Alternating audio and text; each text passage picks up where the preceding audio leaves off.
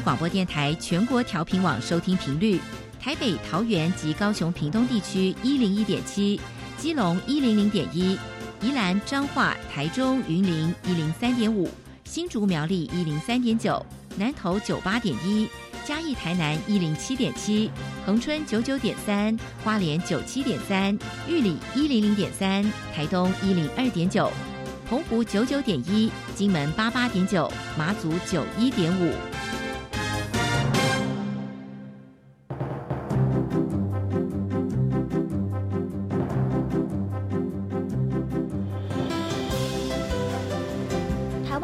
要怎么做，才能使孩子面对未来的社会呢？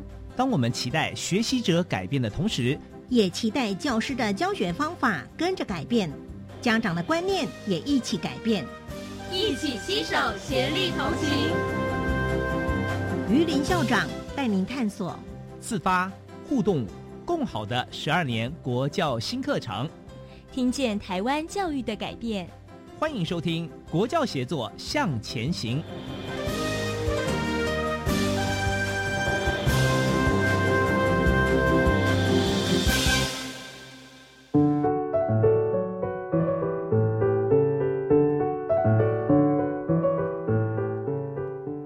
各位听众晚安，现在您所收听的是教育广播电台专为推动十二年国民教育新课纲所规划的系列节目《国教协作向前行》。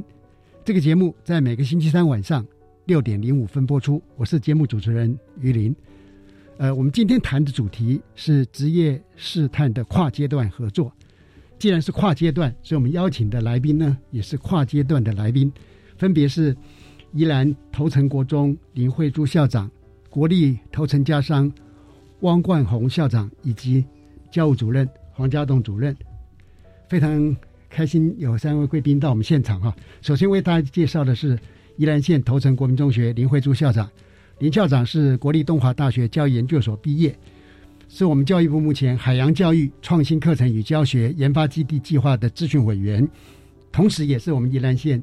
雁行校长专业社群的召集人林慧珠校长您好，呃，主持人好，各位听众大家好，呃，接着为各位介绍国立头城家商汪冠宏校长，汪校长是国立东华大学科学教育理学博士，曾经在国立花莲高工担任了教总时以及秘书啊，经历非常丰富。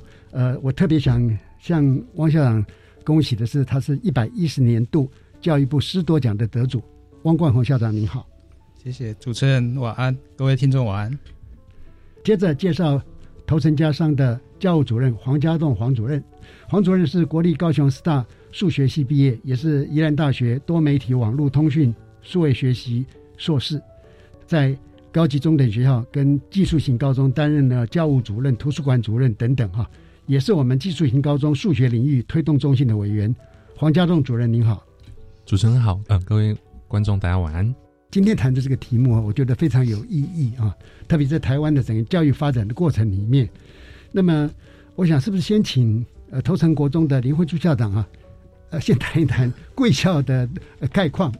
好，头城国中是位于我们宜兰县的北边，那远离市区的乡镇型学校。是。那一直以来，南洋溪将宜兰县分为西北跟西南两个区域。嗯。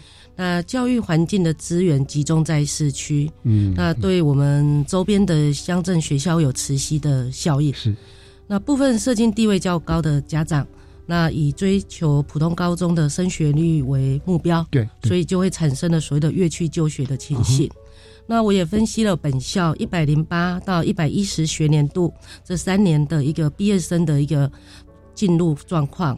那我们发现有百分之二十四点三的孩子是往普高，嗯哼，换句话说，我们有超过四分之三的孩子其实是走寄职体系的。嗯嗯，呃，我们去回顾我们目前哈整个一个国中的升学辅导机制，我们的老师，呃，大部分都是高中体系，是，所以对于寄职的部分是比较陌生的。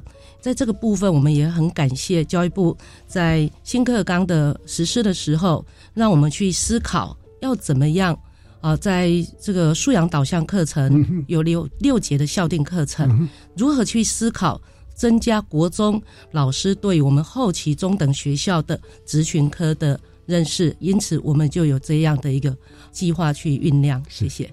呃，其实头城这几年也有很大的改变啊，我们也经常去那边旅游啊。那呃，校长刚已经就头城国中做了一个很简要的分析，虽然不是 SWOT 分析哈，是，但是已经点出几个要点嘛。很显然的，校长已经从刚刚的这样的分析当中，对于您的校务经营与发展，好像有有一个方向啊，是不是？就麻烦校长谈一下，说呃，贵校在职业试探教育这一块哈，目前办理的如何，以及您为什么会希望这样办理？好，谢谢。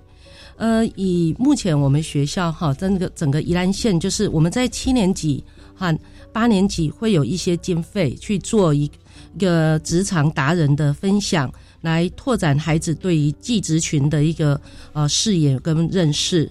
那也谢谢哈，这个呃县内的一些高职端哈或高中端都会办理职场的体验。那九年级的目前有自办式及合作式的记忆班。那目前学校啊在食品群跟餐旅群啊有二十四位学生。同时在二年级的社团的部分，那孩子是比较陌生的。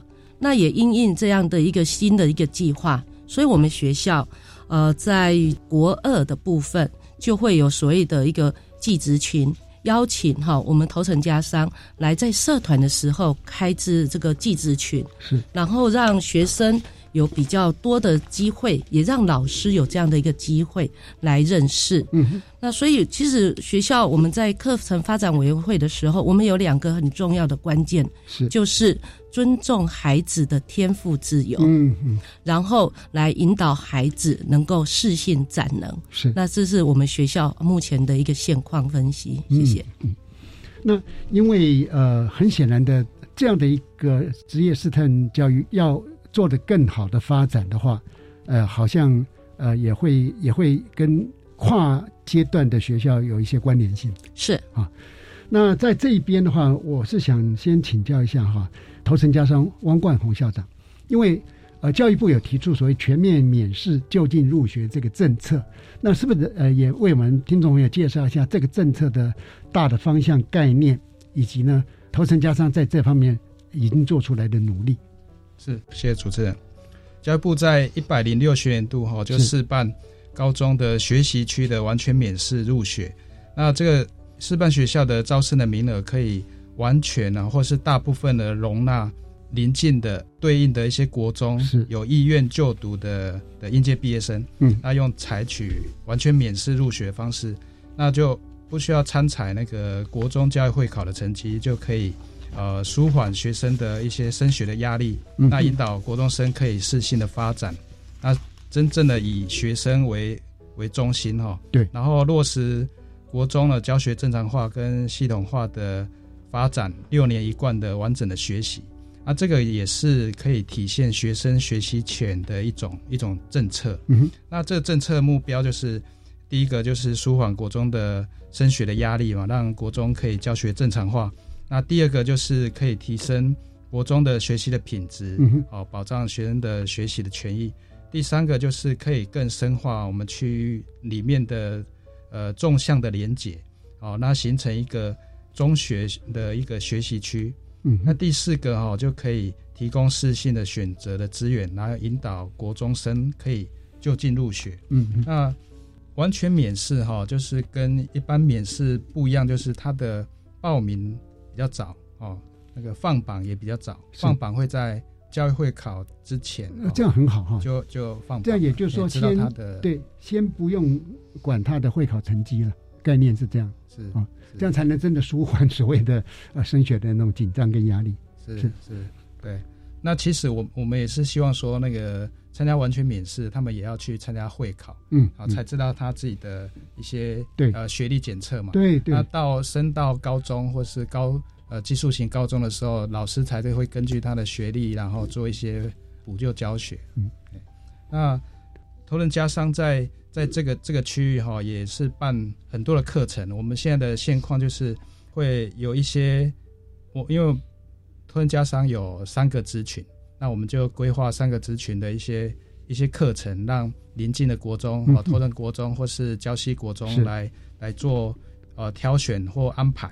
那这个这个计划里面哈，除了奖学金，还有课程，还有一些师资啊设备的一些共享。关于如果系部呃，我们完全免试，呃，在技术型高中里面哈，嗯，呃，在国教署有学习区完全免试的资源益助计划，那在国中端有提升学习品质的计划，嗯，那关于我们这个计划的推动的细部的内容，我请我们教务主任黄主任来补充。好的，呃，黄家栋主任，好，委员好，以及各位观众大家好吼。那刚其实就如同刚刚我们校长提的吼，那我们头家完免大概已经迈入大概第四、第五年了。嗯，那我们这几年其实就是逐步、逐步的做发展。其实，在没有这个计划之前，我们也是要做这些职业教育的一个推广。那我们现在其实因为有这个计划哈，我们其实也跟头城国中做的更加的一个深入的一个配合。嗯那比方说我们在他们的二年级，就是所谓的八年级的小朋友，我们会开所谓的一个职业的一个社团。他八年级其实他才只是一个初步的认识，那利用这个机会，他就可以去试试看。那我们就结合我们校内我们三个群哈，我们有家政、那商管局、参旅这三个群，我们开三个体验的社团，那他们会有一个学期的时间，那来去做一个体验哈，而且我们群里面就是各科都会有一些课程，让他们有一些比较细的一个体验。那八年级体验完之后呢，九年级我们就开呃，就跟头城国中配合，他们会在星期五的下午会有一个三个小时的一个时段，哦，那我们会开一个比较长期的一个一个课程的部分。嗯。那我们的走法就有点像我们高中所谓的微课程的概念，嗯大概六周一个课程，那一个科就是排一个六周的课程，哦，让他能够做一个更深入的。也就是说，每个孩子都会经过这三个类科的一个体验学习，有选的部分，哦对，OK，那利希望说利用这样的机会，就是说他能够对我们的就是高中就是。特别是各个季子里面，就是呃，他实际这些科大在上什么内容，嗯能够有更细部的一些了解。嗯那这大概是我们目前在推动的一个部分。谢谢。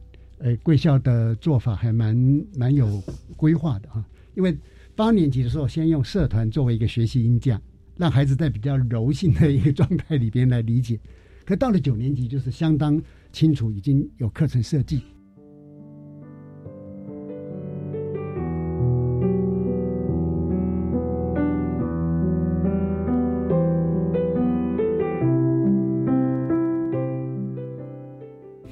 为刚刚那个计划里面有谈到哈，其实它不是消极的哦，所谓减轻升学压力啊、教学正常化嘛，还有很积极的。积极的目的呢是希望提升学生学习能力嘛，而且要维系他的学历品质，是不是这方面？呃，麻烦头城国中林慧朱校长您来做一下说明，国中端他是怎么处理的？好，谢谢。那其实学生到九年级的时候，哈，他的一个现象大概也比较底定了。所以我们刚刚讲过了，如何让我们国三的学生对于我们的学习，他是有自己自主性的一个意愿。嗯嗯，那这个时候动机就很重要。对，所以我们呃在八年级有些孩子他会主动啊、去选择这个职业的一个社团，那表示其实这些孩子本身对技职就有意愿。对，那当孩子在跟着呃老师在上课的时候，他因为学习接触，嗯，他知道哦，原来我学了食品科，我是需要化学的，嗯我理化课很重要。那我学了这个观光科，那他就知道，其实我的语言、我的英文还是要要 也是要学习的。是是，所以我们学校在做这个维系学历品质，从你是从阅读扎根。哦，所以我们在这个一百零九年哈、就跟爱的书库成立数位爱的书库。是那在一百一十一年，我们成立实体的数位爱的书库。嗯嗯，那我们让分析孩子的学习能力，从阅读理解开始做阅读教育的推动，然后我们也申请了教师精进社群，邀请一些老师来帮我们老师做呃文本的阅读理解策略运用，引导老师。以及孩子在班周会的时候教孩子啊、做这个重点笔记的能力，那七年级我们甚至将校定课程啊纳入媒体试读的课程，培养孩子如何去做人事实地物的一个分析。到了八年级，我们有所谓的硬笔画书法，嗯，因为现在孩子数位用太多了，对，所以我们会让他导引他去做一些硬笔字的一些学习。那一切就是让孩子，就像刚刚说的，我们会尊重孩子的天赋，然后引导孩子、应教孩子如何做到适性展能，嗯那来有效的提升孩子的学习力。谢谢。嗯很显然，就是贵校的处理方式哈，能够真的以学习者为中心。因为当孩子他做了一个主动的选择，那我觉得你们策略也很好了。因为一般的国中往往是这样，就是，哎，你哪一科比较弱，我就给你加时间，然后呃教更多的东西，给你更多的作业，更多的考试哈。但是如果孩子他不能从认知的那个角度，也同时情谊上面的关注哈，可能是有限。比如说像你刚刚讲的。哦，因为我今天要做呃食品方面的东西，因为化学很重要，因为化学这边很弱，我没有办法做出好的食品嘛。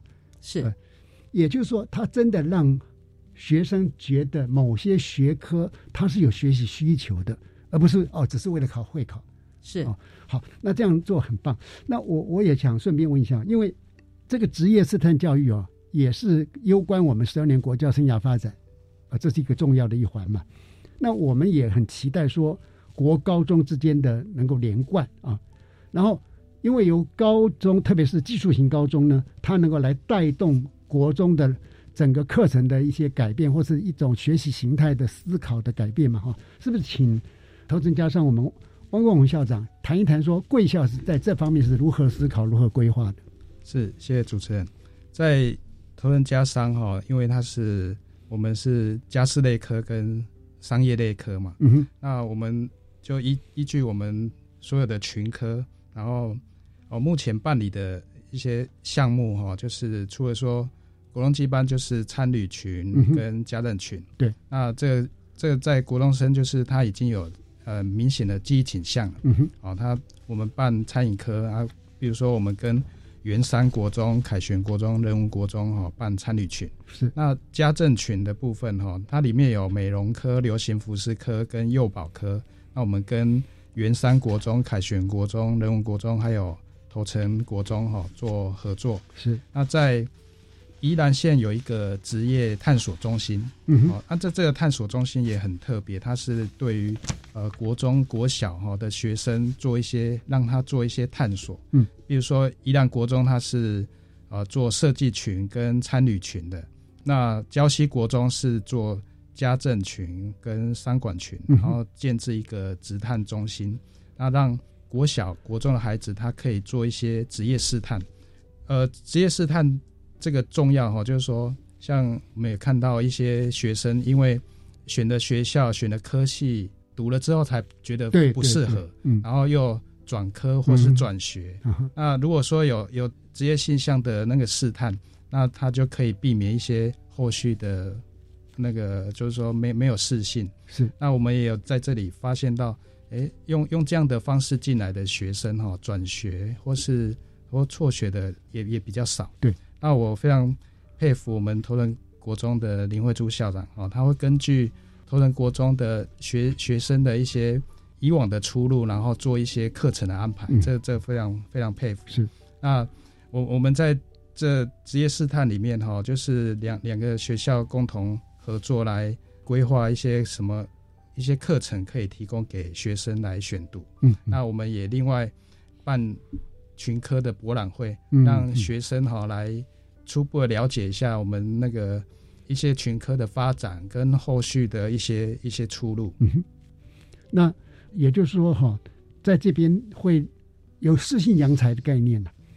那么刚您所说的是透过一个适性的辅导嘛，一方面呢让孩子了解他自我的性向跟兴趣，但同时也让他提早去知道说社会职场跟就就业结构的一些基本形态，这个对孩子长程的发展来讲。是非常好。那在短程来讲，因为他有接触这些职业试探课程哦，也会让他对于自己的学习啊更加呃采取主动性，甚至对基本学科他也会变得更重视了。否则，因为当一个人没有目标的时候，其实还挺危险的啊。那就这一方面哈，不知道说呃黄家栋主任这边，您还有没有什么补充说明？好，那我这边再帮我们校长这边稍微补充一下，就是我们一些比较细部的一些做法的部分哦。第一个话，我们其实在学生的部分，其实我们会，我们通常会在上学办所谓的体验营的活动。是，那这部分其实就会邀请学生来我们学校，就体验一个所谓一日高职生的一个生活。嗯，那他们就亲自到我们的校内，然后到我们的各类科去参观我们的各个教室，甚至就是实际体验一节，就是。高职生上课的内容，对，那我们希望说利用这样的过程，他们可以实际知道说，比如说餐饮课烘焙，烘焙是怎么上的，嗯，我们有哪些的器材，它怎么样来做一个使用的部分，嗯，那通常我们在下学期，我们其实除了头重国中之外，我们还会到，就是我们的老师反过来是我们老师到全县，就是各国中去做授课的部分，嗯，那以这几年来说，我们大概每年大概会，就是现在我们马上就要开始，大概今年规划也是快两百节。左右的一个课程，嗯，那我们的老师就是因为其实学生要移动到我们学校其实比较辛苦，对，那我反过来就是我们的老师就是直接下到各国中各个班上去做这样的一个上课，那我们希望说这样子能够让更多的学生体验到就是各个职业。那各个不同的科，它到底有哪些不同的一个属性？嗯，那除了这些之外，其实刚刚慧珠校长一直提到一个，就是老师的部分。对，那因为其实像我们自己，像我本身也是走高中体系上来的，嗯，国中老师其实对职业教育真的没有那么没有那么清楚，比较陌生了。对，那所以我们其实再来，我们就会做一些是针对国中老师部分的一些体验活动。嗯，那我们跟方法。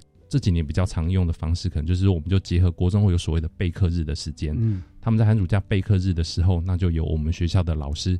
来帮他们做一个备课日的一个半日的一个安排。嗯哼，那透过这样的过程，就是让国中老师也能够对我们就是职业教育能够一些更深的一些体验。嗯嗯，啊，这样是说明，谢谢。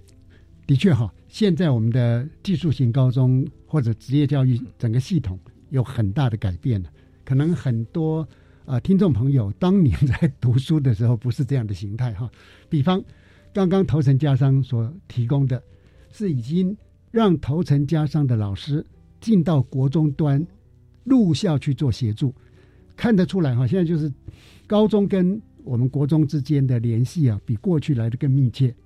而事实上呢，我也在我们的节目里面访谈很多的高中，也提到说，大学教授也经常进到我们高中啊或者高职去进行授课啦或其他的协助哈。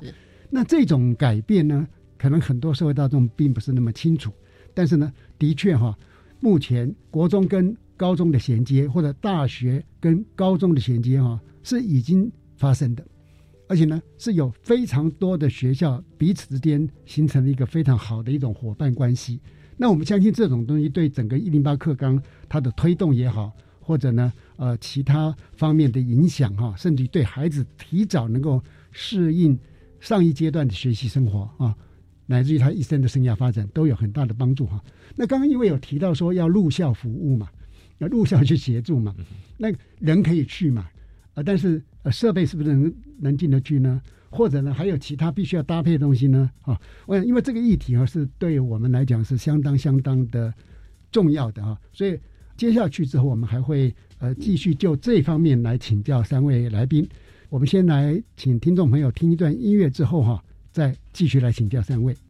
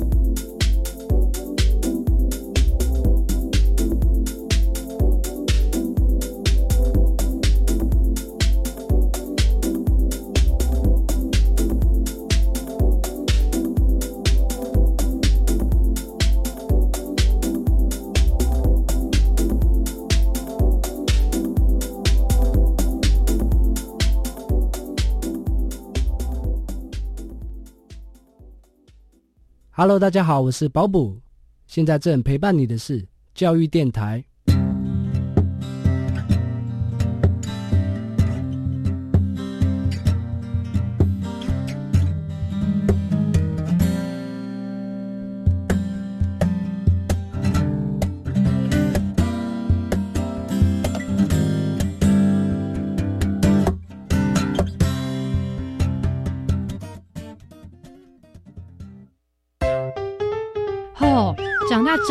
苦恼哦，要面对的问题真是数不清。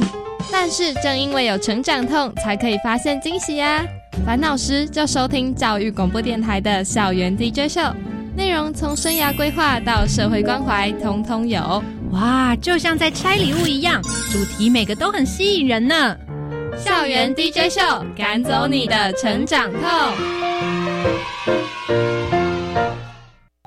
我们假日要去哪里玩啊？参观职业试探体验常设展，VR 和 AR 游戏互动，让小朋友了解以后上高中、大学可以学什么，还可以认识不同的职业哦。听起来好棒哦！这在哪里呢？在台北台湾科学教育馆、台中公共资讯图书馆、高雄科学工艺博物馆都有。在哪里可以查相关资讯呢？请上“记者动起来”脸书专业查询。以上广告是由教育部提供。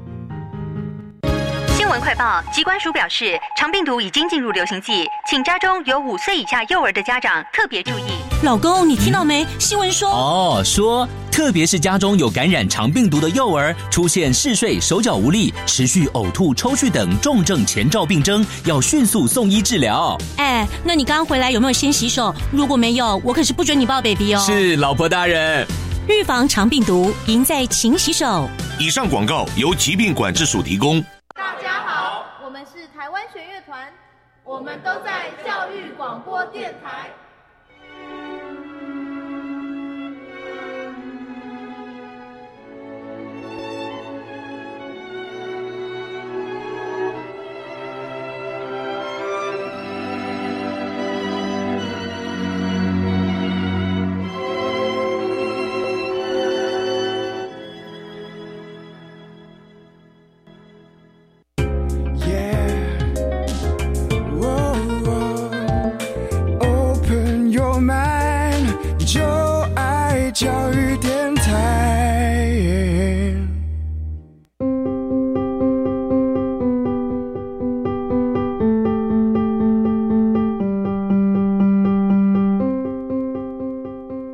位听众好，您现在收听的是国教协作向前行。我们今天探讨的主题是职业试探的跨阶段合作。呃，现场有三位来宾啊，我想呃就继续请教三位，因为我们在办理那个职业探索，当然目标也是要提升孩子的学习品质嘛。可是跨校跨阶段的师资、设备、课程要怎么样去整合，怎么样交流哈，才能营造更好的教育环境？是不是先请头城家商汪冠宏校长来谈一谈，你们是怎么来进行这样的交流？是，谢谢主持人。交流部分，我们就根据呃，我们学校可以做得到，办一些群科的博览会啊，或是一些体验营，让学生来做一些参访，嗯，啊，或是短期的课程，啊，技高的老师到学校去授课，或是或是把国中端的学生要因为。有一些机具设备哈，没有办法到国中去，所以就到国中去把学生再到技高的学校。嗯，啊，也也有办一些社团啊，比如说跟头城国中合作的是八年级办社团。嗯，那暑期也会办一些体验的营队。嗯，那平常在，特别是跟头城国中的合作哈，有一个适性发展的课程。那每周五有三节课，头城家商有一个课程，让国中端有。三小时的学习的课程，那他可以学习一些家事类科跟商业类科的一些一些内容。那对于老师的交流部分哈，因为其实刚刚我们家长主任也有讲说，国中的老师大部分都是高中体系上来，那对于继职教育哈比较不了解。那对于老师的部分，我们可以办一些研习，然后或是说他跟着学生过来协同的时候，他也可以有一些了解。那我们也可以办一些真人的研习，嗯，那设备的交流部分就是到学校来体验啊，或是说我们学校有一些太旧换新，那还堪用，那我们把这些太换的设备到国中端，比如说我们曾经美容科有一些美容椅，啊，可以买一些新的，那旧的堪用，我们就到头城国中去，那那边学生哈或是老师可以就近可以有些使用或是实习，嗯，那比如说也有裁缝机。那也有一些电脑整修过后之后还堪用的这些设备到国中去哈，学生呃，我们老师到国中端去教学，那也可以一些使用。嗯哼，以上是这是我们同仁家商做的一些交流的一些内容。是，那呃，教务处这边是不是也有一些比较详细的一个处理方式？嗯。好，各位观众哦，那呃，我们这边的话，大概就是呃，就我们刚上的部分，我大概补充几个哈。那一个大概就是在我们的事情探索课程哦，因为这个大概是我们这一两年开始一个比较新的一个课程。嗯，以往的探索其实大家都是说，是不是就是像所谓的点状哈，都是一次性的。对。那像体验营这种就是一次，然后可能很就是很开心的一些课程，那学生来就玩的很开心，然后就回去。他其实没有真的学到说，就这个科到底他在学的是什么。嗯。那我们这几年在做就是呃，跟同仁国中合作，就是一个事情探索课程。那我前面有说过哈，它大概就是一个维持课程的概念，它大概一次是三节课，那它大概要执行六周的时间。嗯，那我们的做法的话，比方说一个比较简单，就是小丙检的概念。我们高中都是，我们技高都要考所谓的一些丙级技术是检定。哦哦。那一些简单的内容，其实我们评估过，这个内容其实适合国中生，我们就可以带他来做其中的一道题。那甚至说，我们有一些比较一些基础的一些呃能力的部分，比方说我们餐饮科里面有一些像刀工的部分，嗯，它不是来只是呃做做披萨或什么，我们可能就是真的训练他刀工的部分，让他可以更知道说这个科到底在学的是什么。我们希望就是说，透过这样过程，就从点扩散到面，嗯，那可以有对每个科系有一些更整体的一些认识的一个部分。嗯，对，那大概是我这边一个简单的补充。那您刚刚讲的有点类似初步检定嘛？那个概念。对，就是其中一个一个小部分，有没有发这个证书？哦，这个我们后续的确可以这样安排一下。甚至说将来再再再慢慢累积了，我看怎么样的给孩子一个激励，因为让他有成就感嘛。我倒是很好奇哈，刚刚头城家商这边都有提到说，那个所谓的探索课程嘛，可能不是每个国中做得到。是三节课，校长你是怎么规划出来？我倒蛮有兴趣。好，了解，谢谢主持人。其实哈。我们真的是要谢谢哈，也是所谓的天使啦。嘿，那个一零八课纲实施，给我们国中很大的权利。嗯，啊，以目前呢哈，呃，国二、国三他们是二十九节的一个布定，然后是六节的校定课程。那也在跟学校老师哈在沟通，也就是我前面讲的，我们在思考。其实我有七成的孩子是往呃技术型高中。我们对这个学术群的大概就三成，是，所以我们就在规划说，那如果我们透过性向兴趣呃四大的一个测验量表，嗯，那提供给家长，就像我刚前面讲的，尊重孩子的天赋自由，嗯，当孩子跟家长知道我孩子的本身的能力在哪里，我选择了学术型，像英文我就全英文，是，然后自然科的部分我们就是做实验操作、探索、探究。那数学我们就用逻辑数学跟游戏数学，那国文的部分啊，我们就会去安排一些写作或是一些心智图的一个主题式的一个探究，让孩子很清楚未来你们到了高中，你上的是这些课程。那在记子的去部分，我们在啊上学期啊就谢谢头城家商的协助。那像现在下学期，我前四周是更新护专。来给我医护群，嗯然后呢，我后面六周就是罗东高工会给我呃三个群科，像工科、建筑设计，嗯，然后后面四周是由苏澳海事提供海事群，嗯那这些课程老师听完之后，与其你让我们学校的学生继续国音数，其实孩子的学历提升是有限的，嗯，但是当我的孩子因为参与了这些职群科，他们有了一个动机，在整个成绩上面来讲，他们会主动而且自动，因为他知道我要到餐饮科，我还是要学习的。嗯，像啊，头层加上就给我们一些光光英文，哎，就有趣了。对，他们觉得其实英文的没那么可怕，而且有用。我我学的这个我是有用的。嗯啊，或是呢，哎，我以后要去念他们的商经科，哎，那你数学还是要面对。那当然。所以我就跟他说了，哎，那你基本上。你一二年级的数学其实没那么难呐。对对对，那我相信呃，我们的一个国中的数学，我们是逻辑性的上来，所以孩子就知道说，哎，我学了这个，我知道我为了我的未来，那如何让孩子爱上他的未来？嗯，就是要让他在国中对自己有信心，那对自己的未来才有一个根基点。嗯，这是我们目前哈的一个看到孩子比较正向积极面。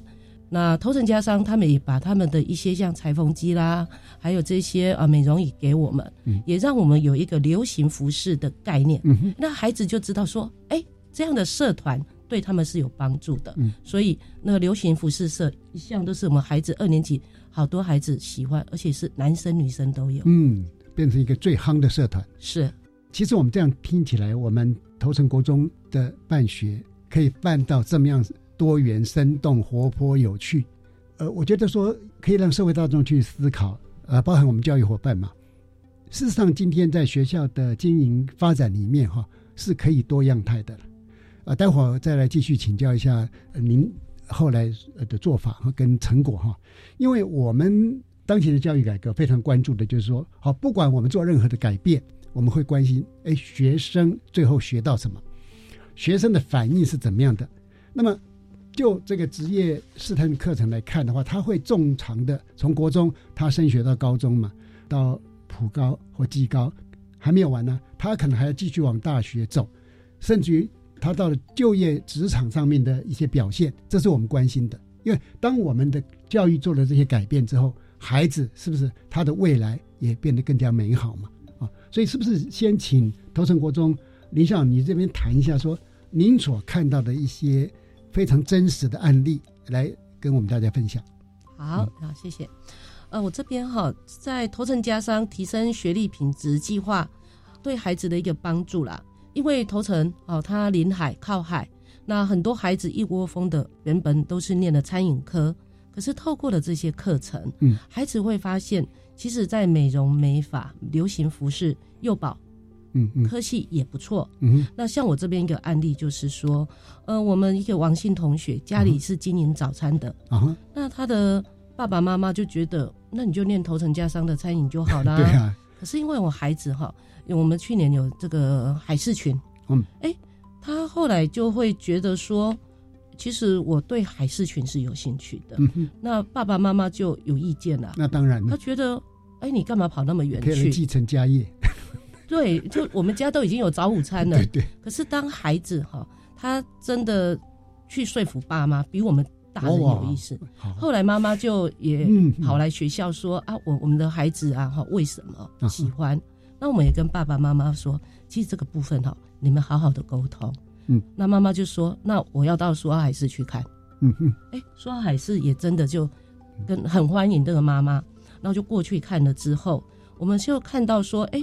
孩子在这个学习当中是有趣的，甚至他是有期待的。那我们目前这个孩子在那边学习的还不错，嗯那他对自己是有期待，那也更积极认真。嗯，这个爸爸妈妈也做了一个很棒的、很正向、积极去面对他了，不是在那边反对反对。我们深海辅导组长怡君老师是很认真，哦 okay 他也去告诉爸爸妈妈说，其实哈。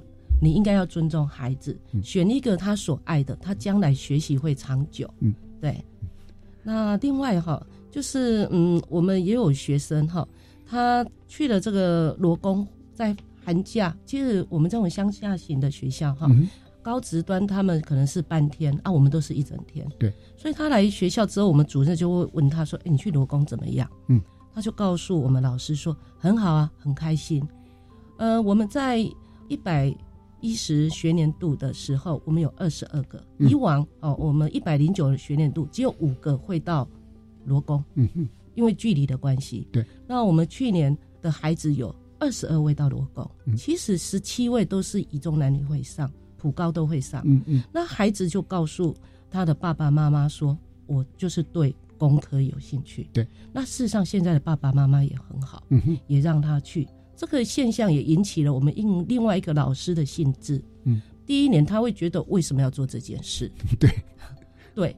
那到了后来，他发现，哎，我是一个资讯科，他本身也是高职、技职。嗯，那他现在我们很多都数位化，包括选填志愿。当孩子去问他的时候，他只能说：“你去问辅导师。”嗯，那今年他主动说，跟主任反映说他要带协同老师。嗯嗯，结果他告诉我，在这个过程当中，他除了知道原来的资讯科，他也知道基础科在做什么。对，甚至家政群、商管群，那他觉得说校长这样子的课程我们可以继续持续，嗯那对孩子的辅导是有帮助的。对，因为我们国中的孩子哈、会到任何群、任何类科，所以呢，当我们的老师他对这方面有更宽广的认知，对孩子的帮助是很大的。是，嗯，好，那呃，因为我们也关心说孩子升上去嘛，好，到了技术型高中了，是不是？头层家商汪校长这边也谈一下，说你们的学生再继续往上延伸的一些生涯发展。是好，谢谢主持人。那我这里分享几个学生哈，我们的课程哈，除了说探索课程之外，也有国中的记忆班。记忆班就是他呃国中就对某一个呃职类就很有兴趣的，就参加记忆班了。嗯那他国中就已经研习了一年了嘛，休息了一年，然后再再到我们学校，比如说餐饮科，好，我举这个例子是餐饮科，他对于餐饮的技能然后非常有兴趣，也很很有热忱。是，那在高一的时候就拿到了中餐的丙级，哦，二年级又拿到了烘焙的丙级跟饮料调制的丙级。嗯哼那在校内的记忆竞赛的呃甄选哦，又在中餐组拿到的第一名，所以他就代表我们学校去参加餐饮科的呃技艺竞赛嘛。对对，那那他在技艺竞赛也拿到一个优胜啊、嗯也 也是很好成绩。然后回来之后，中餐的乙级他也拿到一个乙级的证照，嗯啊，所以他就透过呃绩优的甄审，嗯那他就上了第一志愿，是高雄参与大学的中餐厨艺系。哇这这是嗯嗯哎、参加国中技艺班就可以就可以让他性向非常确定。那另外有两个例子是有参加视性探索课程，那比如说这个是对幼保，他上了那课程之后，他对幼保科很有兴趣，嗯哼啊，但是他对读寄职学校非常排斥，嗯可能哦排在比较后面嘛。对对哦，一一般一般传统印象可能是这样。对，然后我们老师跟他跟他说明了一些啊，幼保也不至于一定到幼教师资，哦，他也可以当幼保科的老师。嗯啊，啊后来他就选择了我们呃头人家商幼保科。嗯那后来他的在在学习也都很有很积极嘛，哈。就比如说他当了社长啊，或是班代表，那最后也有获选我们宜兰县的优秀的青年，那最后也深读了那个台南应用科大的幼保系。呃，很抱歉，因为时间关系哈，我想是不是请三位来宾很简短的用一小段话哈，呃，作为今天您对这个题目的总结，呃，林慧珠校长。好，谢谢主持人。我觉得啦，当我们尊重孩子的天赋自由，孩子才能够啊适性展能，进而爱上学习。啊，我也希望说啊，这样子可以给啊听众一些小小的一个啊建议，谢谢。好，感谢您。呃，汪冠宏校长。好，谢谢。那我我们在职校哈、看到学生哈、比较普遍，学习动机稍微比较薄弱，然后自信心也比较薄弱一点。的确，嗯那我们透过技能的学习，也可以让他提升他的学习的动机，跟让他的自信心更坚强。所以我觉得对这个完美的计划，我非常非常的佩服这个计划，也也是觉得说，如果说学生哈对于职校有兴趣，好来发展，对未来的深读哈也是很有机会。谢谢。好的，呃，接着请黄家栋主任。好，谢谢主持人哈。那我这边的话，大概简单一个分享哦，就像我每次去国中端，我们常常去做一些升学分享。那我其实后最后都觉得哦，其实最后不管你学生你选了高中还是技高，你最后都是要就业的。其实利用这个机会，你真的可以在国中就好好先认识一下所有的一些这些记忆类科。那对于你未来不管是升学或是都未来的就业，那应该也有一些比较好的一些帮助。那好的谢谢。，呃，非常谢谢三位来宾今天到电台来跟我们听众朋友分享。三位来宾晚安。主持人晚安，晚安，各位听听众晚安。晚安。本期节目的主题讨论就到这边告一段落。待会儿我们一起来收听笑声飞扬的单元。本集的笑声飞扬邀请到嘉义县立永庆高中郭春松校长来分享校园中的精彩故事。你所不知道的校园新鲜事都在笑声飞扬。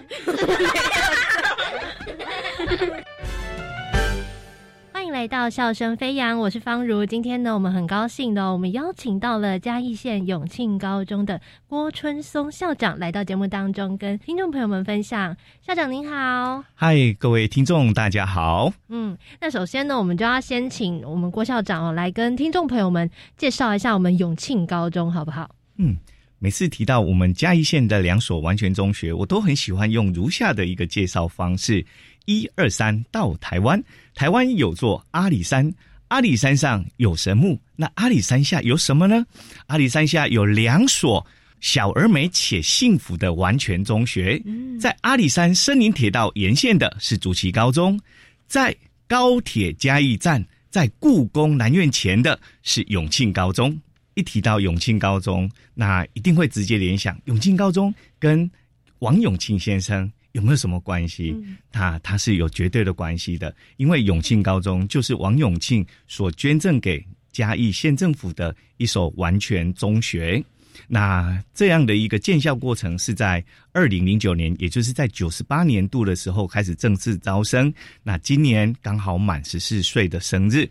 那在整个学校的发展过程当中，它是分成国中部跟高中部。那现在国中部有六个班级，高中部也有六个班级。国中部的班级就是一般的普通班级。那在高中部的部分，我们有四个普通班级，那一个体育班，然后再加上一个 AI 科技特色班。嗯，那我们这个永庆高中，其实，在呃学校里面，其实就有一个非常重要的核心，就是希望可以融双语、用科技，然后接国际，对不对？那能不能请校长来分享一下，那到底我们永庆高中是怎么做的呢？嗯哼，从过去呃永庆高中设校，希望能够在学校带着孩子看见世界，这一直都是很重要的一个校务愿景，所以在。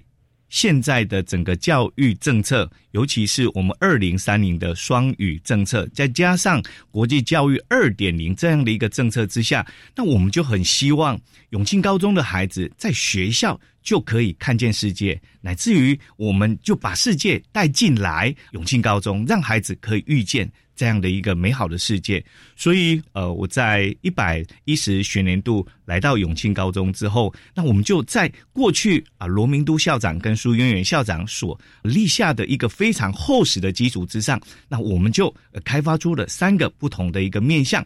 第一个部分，我们希望能够融双语，我们透过富尔布莱特基金会引进 ETA、ETF，让整个外师在学校里面就可以透过课程，呃，让孩子跟着外师来，呃，真实体验到上课的一个情境。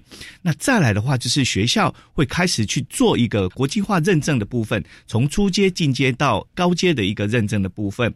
呃，我们在今年度，我们也透过我们的县政府教育处的一个申请，那。我们预计在一百一十二学年度，就是成立了高中部的双语实验班。那我们很希望说，这样的一个融双语，真的是在我们的日常生活当中，就让孩子很自然而然的习惯双语的一种情境。那在融双语这一个区块之后，那我们就很希望。在永庆高中过去到现在非常重要的一个发展的主轴，就是在科普教育扎根的部分。嗯，那从科普教育扎根，是从设校到现在，几乎都是学校发展的一个最重要的一个主轴。所以，不管是在学校的一些些科普教育的课程发展，哦，从国中到高中。都是非常重要的，尤其是在国中，我们透过了一年级、二年级、三年级的一个弹性课程，那安排的呃，我们所谓的一些科普的一个探究与实作，那他们上了高中去之后，就很清楚知道，哎，我怎么样去进行一个问题的发想，那这是在整个科普。扎根的课程部分，但是最为人所称道的是永庆高中的科普团队，因为我们学校的一个科普团队，不只是在学校有所谓的科普闯关的一个设计活动，这些活动都是老师嗯带着孩子去创意发想出来的科学闯关的呃内容。那我们更在我们自己嘉义县的教育博览会上，科学一六八的这么样的一个展览会上，乃至于。于国科会，就是现在哦之前的科技部，现在国科会有所谓的科普列车，那我们都是把我们所创意发想出来的这些科普的游戏带到实际的现场，那由同学去准备这些素材，那现场引导的很多的小朋友、大人一起你去玩这些科学，高中的孩子也透过这么样的一个科普的游戏。真实的把老师所教的一些些原理原则，他们再次的去深化在他们自己的脑海里面。那这是在科普教育扎根的部分。那至于说我们很重要的一个就是接国际，那我想在这个地方真的是要非常感谢呃新时代教育基金会。这么样的一个力挺嘉义县的两所完中，那不管是在竹崎或者是在永庆高中，陈冠廷执行长那给了这两所学校很多的一些些国外的呃友人的资源，让哦我们学校。跟竹崎高中就可以在学校里面透过实体，也透过线上，跟来自于不管是欧洲、不管是印度、澳洲，或者是美国的这些友人，能够透过视讯来跟他们做互动。那这是在一个跟国际的友人来做一个连接的部分。现在呃，永庆高中呃最力推的就是希望能够把我们的国外的学校的孩子，然后透过两个方式。一个方式就是透过线上，让两个地方、两个国家的孩子可以在线上碰面，然后认识，然后交流。那在二零二二到二零二三。永庆高中总共跟五个国外的一个学校，那日本的有所谓的仙台东高校、工程野高校、兵库县的梦前高校，在今年的三月二十七号，工程县的工程野高校啊来台湾做他们的教育旅行啊，也会有一站来拜访永庆高中跟故宫南院的部分。我们跟美国新泽西州北部慈济人文学校也做了两次的互动，那这两次的互动，那就是由孩子在线。上，他们去介绍自己啊，也介绍自己地区的一些美食文化。更特别的事情是，美国慈济人文学校的孩子用他们学的中文，也是写了圣诞节卡片寄过来给我们。那我们的孩子呢，看到这些卡片之后，哇，真是非常开心。那我们也招募了想要写信给呃人文学校的孩子的呃这一学生寄过去新泽西州给慈济人文学校。那最特别的事情是，那我们跟巴基斯坦的一所呃学校中学，那有了连接，透过视讯来做两地学生的互相的交流跟分享。所以我想，就是在二零二二到二零二三，那永庆高中，那我们很希望带着孩子去看见世界。那我想，在国际教育的一个呃领域里面，就是呃请进来，或者是走出去。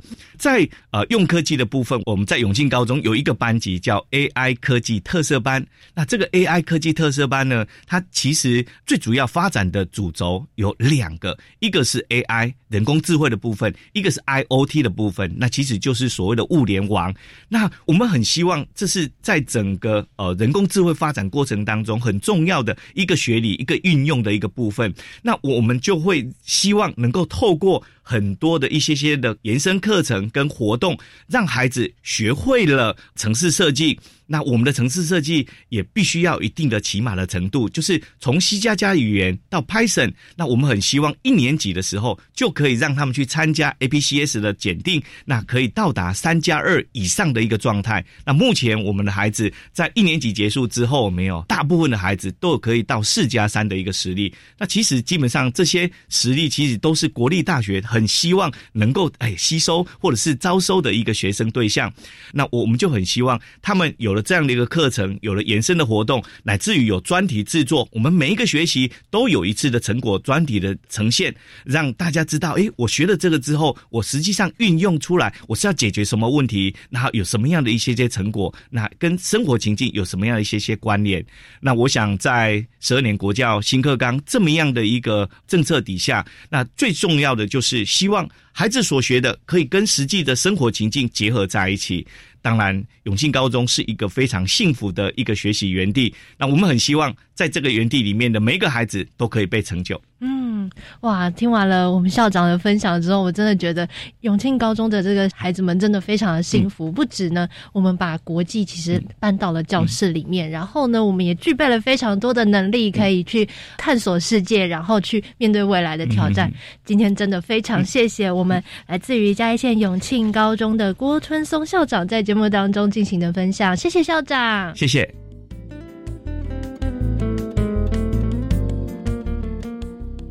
各位听众，感谢您今天的收听。本节目在每个星期三晚上六点零五分播出。下星期将由另一位主持人谢若兰老师为您服务。我们下一季要探讨的主题是非认知学习，欢迎您再次准时收听。再会。